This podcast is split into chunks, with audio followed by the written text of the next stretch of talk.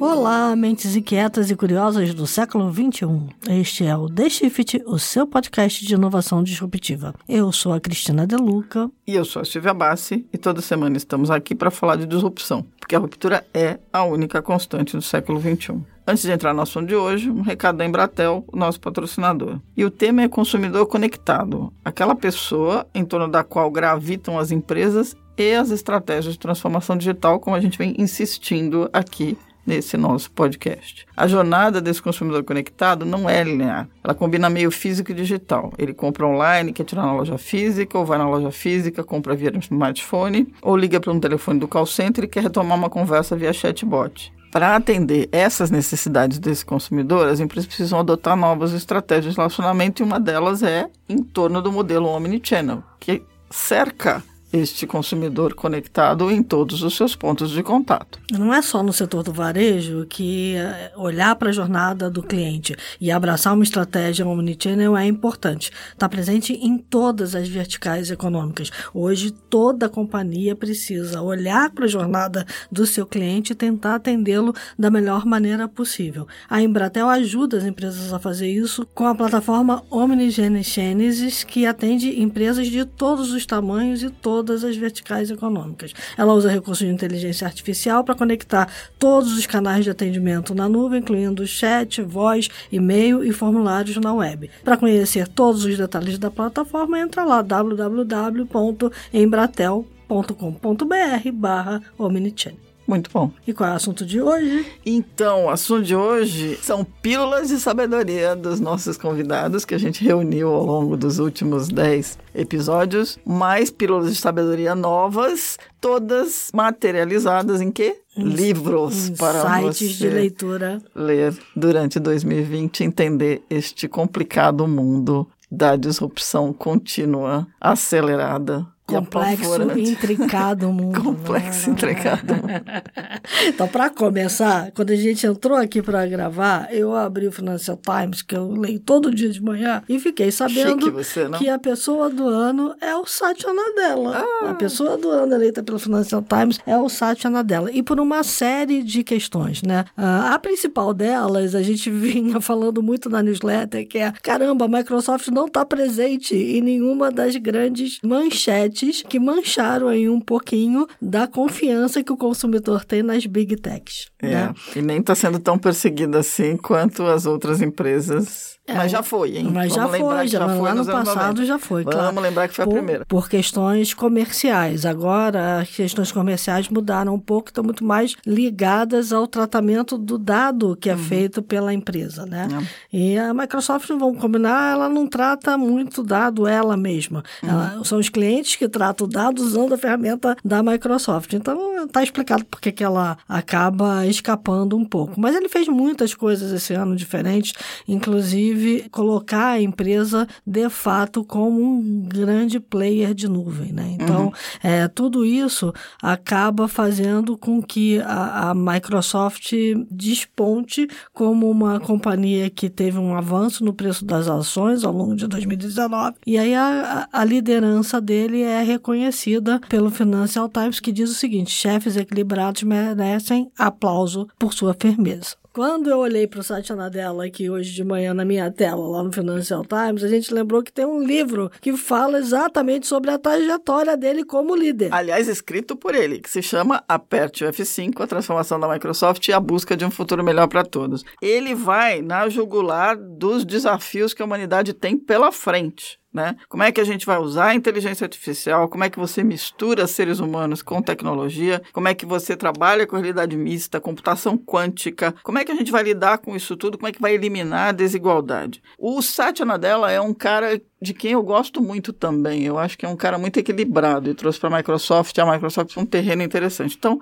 fica a dica. A primeira dica de livro agora do episódio é o Aperte F5. São reflexões interessantes. O prefácio é do Bill Gates. Isso. E para é... quem é Apple maníaco aí e tá com dor de cotovelo, vale lembrar que o Tim Cook foi a pessoa do ano em 2014. Então, gente, olha, ele já estava lá representado. Ah, tá? pois é. Então, então não estão não puxando a sardinha. Já que a gente está falando de futuro da humanidade, agora vem uma outra dica. Esse livro não é tão recente assim. Ele foi lançado três anos atrás pelo fundador e presidente executivo do Fórum Econômico Mundial, Klaus Schwab, e que se chama a Quarta Revolução Industrial. Se é para entender para onde a gente está indo e os próximos dez anos vão ser determinantes, vale a pena ler o livro do Klaus Schwab também está disponível em português, está disponível no Brasil, está baratinho na versão Kindle, custa 16 reais, vale a pena ler, onde ele estressa a necessidade que não só as empresas, mas os países têm de criar um plano para levar os seus cidadãos, as suas economias e tudo mais na direção de um futuro digital que é impossível de impedir. Ele está aí, está na frente. Ele chama a quarta revolução industrial dessa nova revolução que é causada pela mudança digital e ele tem uma preocupação muito grande com relação a como é que a gente vai conseguir manter os seres humanos produtivos e capacitados para lidar com a mudança que as máquinas vão trazer, para ter uma vida melhor de um lado por causa das máquinas e não ser chutado para fora do outro lado. Ele parte da premissa de que a quarta revolução industrial vai mudar tudo, né? Então, e com uma velocidade enorme nas inovações que ela vai trazer, com impactos gigantescos, não só no mercado de trabalho, como também na própria produção de produtos e serviços que a gente vai acabar consumindo daqui para frente. Então, a gente precisa mesmo olhar para esse novo mundo do que é a quarta revolução industrial como uma mudança de paradigma né, da economia como um todo. Não é à toa que o Fórum Econômico Mundial está olhando para isso com lupa, né? É verdade, está olhando com lupa e está insistindo veementemente para que as empresas que fazem parte tanto do grupo ou que não fazem parte prestem atenção nisso. Porque ela sobrepõe camadas, né? O é. físico, o digital, o biológico, está tudo interligado. Tá, e vai ficar cada vez mais. É. Então aí, aí mistura tudo. Tem uma outra coisa que eu li no Financial Times de hoje que também me chamou a atenção, que é a questão de que o livro do ano foi o Mulheres Invisíveis. Hum, hum, isso é bem lembrado. E o Mulheres Invisíveis é justamente a história dos perigos do padrão masculino na formação de políticas e na formação dos sistemas, basicamente dos sistemas de inteligência artificial. Então, assim, se a gente está indo para um mundo onde o código vai predominar, onde tudo é digital e é, os algoritmos é que vão comandar boa parte da vida da gente, a gente precisa ter as mulheres representadas na hora de fazer as escolhas né?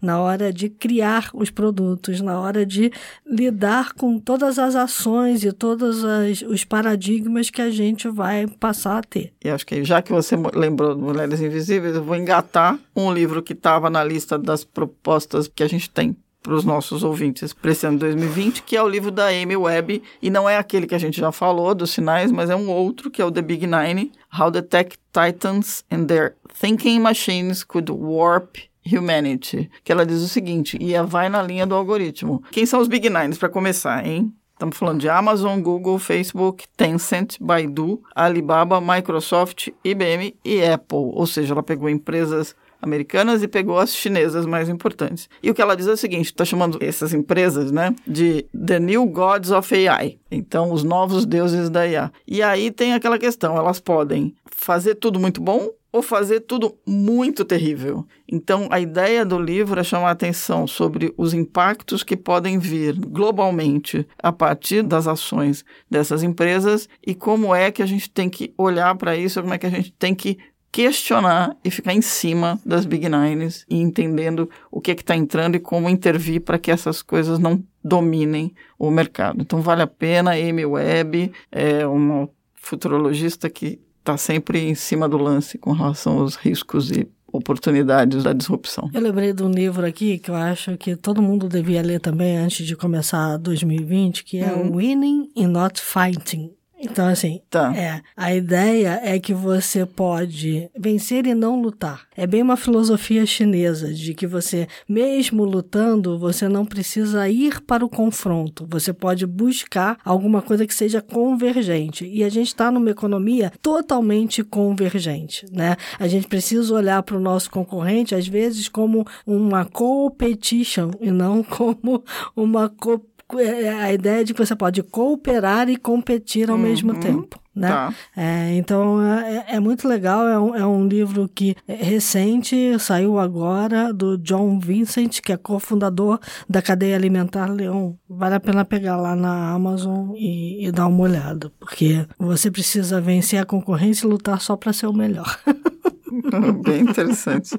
Já que você falou de concorrência, como é que você faz um negócio? Aí eu tinha visto um livro, esse livro também não é novo, ele é de 2015, mas é um livro que é importante porque foi escrito por um cara que está influenciando cada vez mais as startups. Está, é um investidor poderoso que, junto com o Mark Andreessen, criou a Ben Horowitz e investe nos grandes unicórnios do mundo. Tem investimento grandes em empresas como Uber, por exemplo, Airbnb. E ele escreveu um livro que é o seguinte: chama-se O Lado Difícil das Situações Difíceis Como é que você constrói um negócio quando não existem respostas prontas? E a gente está exatamente agora, não tem resposta pronta, porque as coisas vêm de todos os lados. Ele escreveu o livro baseado nas, na própria experiência dele, já que ele não é só um investidor, antes disso ele foi um empreendedor. Tem um blog que é lido por muita gente, adora rap, gosta de ilustrar as as discussões, os, os, temas que ele discute no blog dele com letra de música favorita. E é muito, muito brutal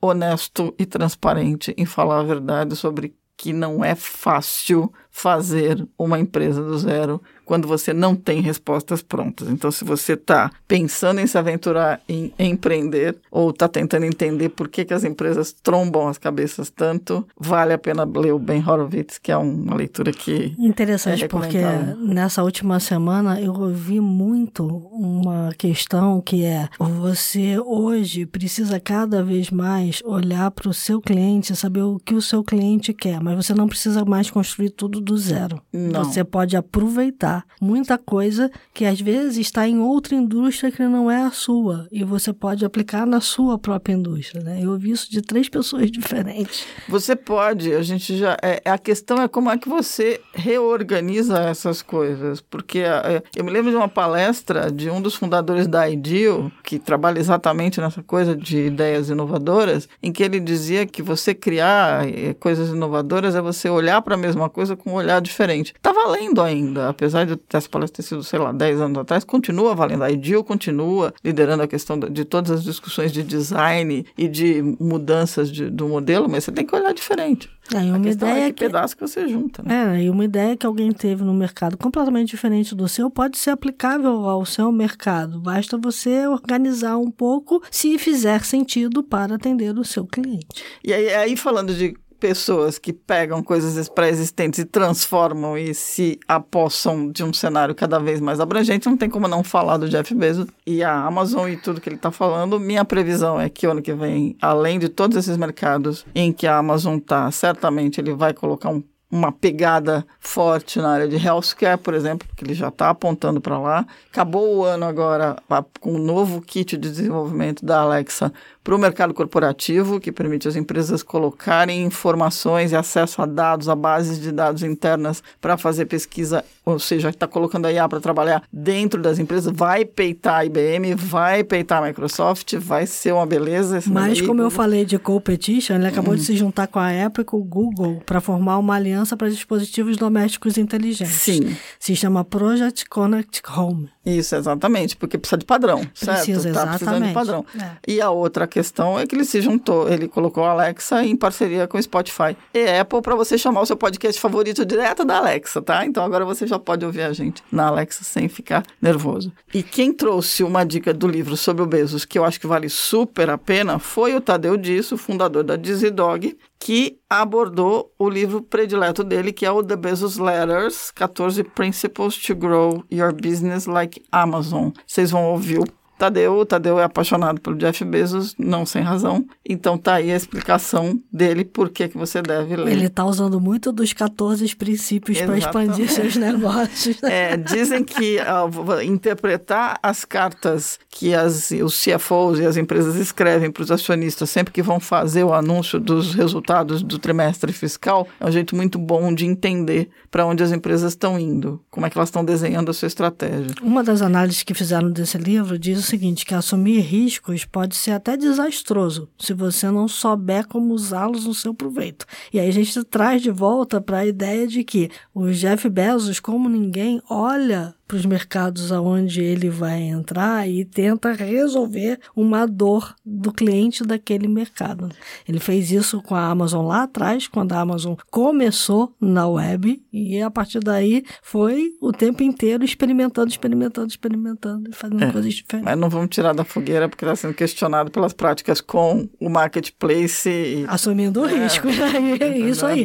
Pode ser desastroso. Aí é pressão, aí é pressão é risco. Mas vamos ouvir é. O Tadeu e a proposta dele do livro, que é bacana. Vou recomendar um livro chamado The Bezos Letters, pelo Steve Anderson. É um, uma releitura de todas as cartas que o Jeff escreveu para os shareholders dele é, no final de todo ano, provocando o porquê que ele estava tomando certas decisões que não faziam sentido no curto prazo, principalmente de profitability, de uma série de coisas, e a forma que ele enxerga o mundo, a forma que ele enxerga as decisões e a forma que ele cria uma cultura lá dentro da Amazon muito focado para inovação e, e experimentation. Eu acho que todo empreendedor deveria, por obrigação, ler esse livro se você quiser realmente entender a cabeça desse gênio e, e porque as coisas que ele ainda vai fazer, eu acho que vão ser muito mais disruptivos de tudo que ele já fez. Então, e por falar em assumir riscos e conquistar confiança, confiança foi uma palavrinha que a gente ouviu pra caramba nos nossos podcasts, sobre a qual a gente falou pra caramba também na nossa newsletter, e a gente recebeu alguns convidados aqui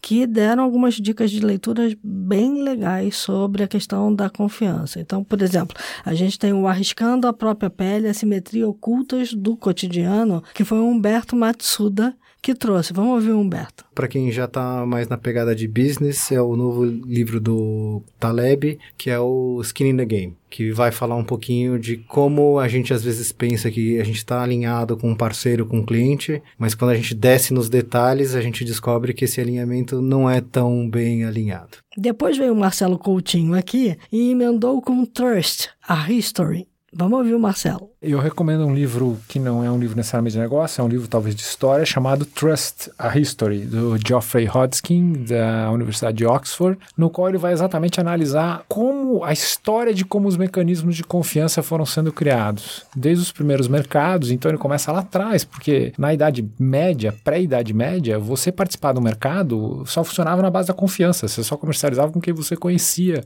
Depois vem como isso foi institucionalizado pela religião, depois pelo Estado e hoje hoje pela tecnologia. E deixando uma última observação interessante aí: o Brasil é uma das sociedades com um dos menores índices de confiança do mundo, ou seja, o Brasil é um dos países que tem um dos menores índices de resposta. Você confia em outras pessoas como você? Então isso mostra o seguinte: aí é, você pode olhar isso como copo meio vazio, né? O sociólogo ou político olha isso como copo meio vazio, Totalmente falando, puxa, vazio, que desgraça tá? a nossa sociedade tal. E para os empreendedores, você pode olhar isso como um copo meio cheio, né? Uhum. Porque você fala, putz, o índice de confiança é tão baixo que qualquer iniciativa tecnológica para melhorar esse índice dá para construir, né? dá para construir em cima claro. dela. Além disso, eu mesma trouxe aqui o Life 3.0, Ser Humano na Era da Inteligência Artificial, do Max Tegmark. O Max explica e descreve os recentes avanços aí na, dos pioneiros na área de inteligência artificial e como eles estão encaminhando a tecnologia para ultrapassar a inteligência humana. É, são vários alertas, porque a gente tem dito muito aqui que a inteligência artificial ela vai ser muito útil se ela ampliar o conhecimento das pessoas e não simplesmente substituir as pessoas. Né? É algo que a gente vai ter que tomar muito cuidado daqui para frente. E a confiança da inteligência artificial vai vir exatamente disso, né? De o quanto ela pode ser útil para ajudar os profissionais a fazerem tudo mais rápido e de forma mais eficiente. Perfeito. E já que você está falando de inteligência artificial, quando a gente teve a conversa da Adriana e do Bruno Silva Bione e do, do, Bruno Bione, que foi um grande embate entre o advogado e a cientista sobre para onde a gente vai com o algoritmo. A Adriana trouxe uma dica sensacional, que é um livro que simplifica para os seres humanos normais o que vem a ser estatística. O nome do livro, aliás, é Estatística, o que é, para que serve, como funciona, e vale ouvir a dica da Adriana, porque é um livro bacana de ler demais. Que nem eu falei, a estatística é muito importante, só que as pessoas têm medo da estatística. E aí tem um cara que chama Charles William, que ele tem um livro que chama Estatística, para que serve, o que é e como funciona, e é sensacional. Eu já perdi quatro carnavais lendo esse livro, já li várias vezes, porque ele conta de uma forma lúdica o que são os princípios da estatística. E aí quem sabe, as pessoas percam o medo e começam a ver isso, na verdade, com bons olhos, porque todo algoritmo é pautado em cima disso. Sensacional. No mesmo episódio, o Bruno trouxe o Reengineer Humanity reengenheirando a humanidade. Refazendo. Né? Ou refazendo. Aqui é reengenheirando. Reengenharia é uma boa ideia. É, pois é. Mas a ideia é essa, que a gente está sendo levado a agir cada vez mais como máquina e é preciso entender que não é bem esse o caminho, né? O caminho é um pouco diferente disso. Com certeza. Vamos, Vamos ouvir o Bruno? Bruno então. Minha dica seria um, um, livro é, chamado Reengineering Humanity. Está fazendo muito sucesso, mas ele simplesmente tenta colocar qual é o pano de fundo desse momento que a gente está vivendo e como isso está, em última análise, reengenheirando a nossa própria humanidade. Bom, embrulha tudo isso, né? Como a gente diz lá no Mochileiro das Galáxias, embrulha tudo isso e até mais valeu o peixe. Não.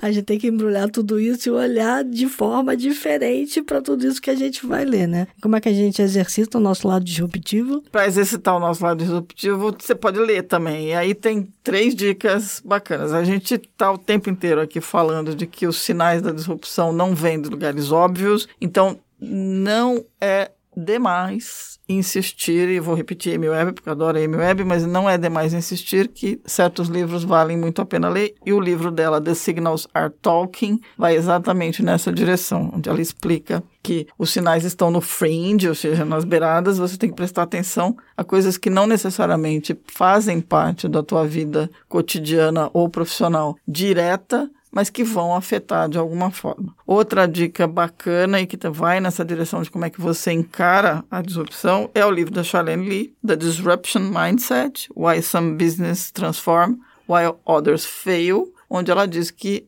para você não ficar no fim da fila e falhar, né, o que você tem que fazer é prestar atenção no teu negócio e pensar o seguinte: o consumidor que eu tenho hoje é o mesmo consumidor que eu teria há cinco anos, se você não se revisitar e se chegar à conclusão de que não é ele abrir mão de várias coisas. A Charlene também é, vai naquela linha do brutal do Ben Horowitz. Ela diz o seguinte: meu amigo, ninguém vai fazer por você, você não terceiriza a transformação digital, é difícil, é doloroso, dá trabalho e arregaça as mangas, porque senão você não vai sobreviver nos próximos dois anos. Então vale muito a pena ler. E, finalmente, como é que uma empresa consegue agir mais rápido? Tornando-se vigilante, segundo os autores aí, o George S. Day e o Paul Shoemaker, que são de Wharton e que escreveram o livro See Sooner, Act Faster. Ou seja, veja primeiro, haja primeiro. Como é que as empresas que eles chamam de vigilantes, elas conseguem prosperar numa era de turbulência digital. E a ideia é que você tem que cultivar dentro da empresa toda, do topo até a recepção, a busca pelos sinais diferenciados. O que ele diz é que geralmente empresas que falharam porque não perceberam a mudança que vinha por ali, alguém dentro da empresa tinha percebido, mas não tinha os canais necessários para dar o recado para a gestão. Então, esses três livros eu acho que são fundamentais. É um jeito bacana de você olhar os sinais, você olhar um modelo de pensamento diferente, mas é assim, não tem jeito. O jeito é abrir mão do modo de pensar, do medo de errar ir lá errar, ir lá fazer, porque senão não vai ter jeito. É por isso que a gente começou falando de um livro muito instigante, que é o Rápido e Devagar, pois. Duas Formas de Pensar, do Daniel Kahneman. É o livro predileto da Cristian Deluca. Eu adorei esse livro. Eu tenho um outro livro predileto, que é o do italiano lá, como é o Ócio Criativo. Domênico, Domênico De Masi. exatamente. É, então, assim, o Domênico De Masi também, eu gosto muito do Ócio Criativo. Eu acho que a gente precisa liberar a mente, né? Deixar ela calma, livre de pensamentos do dia a dia, para você poder olhar com clareza para as coisas e tomar decisões. A gente só consegue perceber o que é diferente se a gente tiver a mente aberta. E a mente aberta, ela precisa estar tranquila também, para que você perceba o diferente. Então, é, é um livro que mostra como os vieses cognitivos gerados pelo nosso pensamento, rápido e devagar, acabam atrapalhando quando a gente tem que tomar uma decisão importante porque a gente coloca o rápido na frente do devagar. E muitas vezes a gente precisa pensar devagar. Por falar em pensar devagar, acho que a gente pode ir para a praia sem ler muita coisa então, é, pois é, que tal Técnica, um pouco né? de ficção é. científica para variar. As dicas vieram do Humberto Matsuda. Ele trouxe dois livros, O Avogrado Corp, que é, uma, é o primeiro de uma série, The Singularity is Closer Than It Appears, que é, um, é do William Hartley, que fala sobre os riscos de você criar uma IA que pensa por conta própria. E o Demon. O Demon é um livro do Daniel Soares, que eu já li muito tempo atrás, sobre programas maliciosos que ficam escondidinhos, dormentes e são ativados porque o criador deles deixa um gatilho lá num determinado momento. O livro é muito bom, o Daniel Soares é muito bom. Dá para ouvir, vale a pena ouvir. São os gremlins da inteligência artificial. É mais do que gremlin, aquilo é um negócio esquisito. Vale a pena a gente ouvir o Humberto dando as duas dicas, porque são bem bacanas bacanas. Quando a gente fala de inovação, disrupção, é um exercício de futurologia, um exercício de imaginar como o mundo poderia ser. É, então, dentro desse trabalho de inovação, eu sempre pautei a minha capacidade de ler ficção científica e absorver ficção científica como uma forma real de vislumbrar caminhos que a sociedade pode tomar, né? Tem desde coisas mais hardcores para muitos e muitos anos no futuro, é, até coisas um pouco mais próximas e tangíveis, né? Então tem alguns livros assim que eu tô lendo, que eu acabei de ler, que eu recomendo para quem gosta de imaginar é, futuro da sociedade, que eu acho que ilustram mais a inovação do que, por exemplo, um Black Mirror. Bom, Estamos encerrando o programa, acabando o ano também, né? Este é o último programa do ano. A gente revê vocês no iníciozão de janeiro. Agradecemos imensamente, profundamente a audiência. A gente vem crescendo, a gente pede que vocês, por favor, nossos ouvintes, se você gosta do podcast, passa para frente, indica para seus amigos, aproveita, faz um binge hearing que seja, né? Eu amo, amo ouvir todos eles. Então, eu quero agradecer muito ao Emerson Caligaretti, que mandou uma cartinha legal pra gente. Ele leu um artigo no New York Times que fala sobre tracking de telefones celulares na cidade de Nova York e lembrou do nosso episódio que a gente fala sobre marketing digital em cheque. Então, quem quiser lá ouvir o episódio, a gente fala exatamente sobre como você precisa ter atenção na hora de olhar para o seu consumidor e traquear aquilo que ele está fazendo e seguir a jornada do cliente, mas com todo o cuidado possível, né? Porque senão você acaba invadindo aí uma área que você não deveria estar invadindo. Muito bem. Então, muito obrigada ao Emerson, que é nosso ouvinte, e escrevam pra gente. E mandem sugestões, mandem críticas, né? É isso aí. Que vocês tenham um ótimo 2020 e que vocês nos encontrem do outro lado da ponte logo no início de janeiro. Obrigada. Obrigada a todos. Boas, boas festas para todos. Este podcast foi editado pela Maremoto.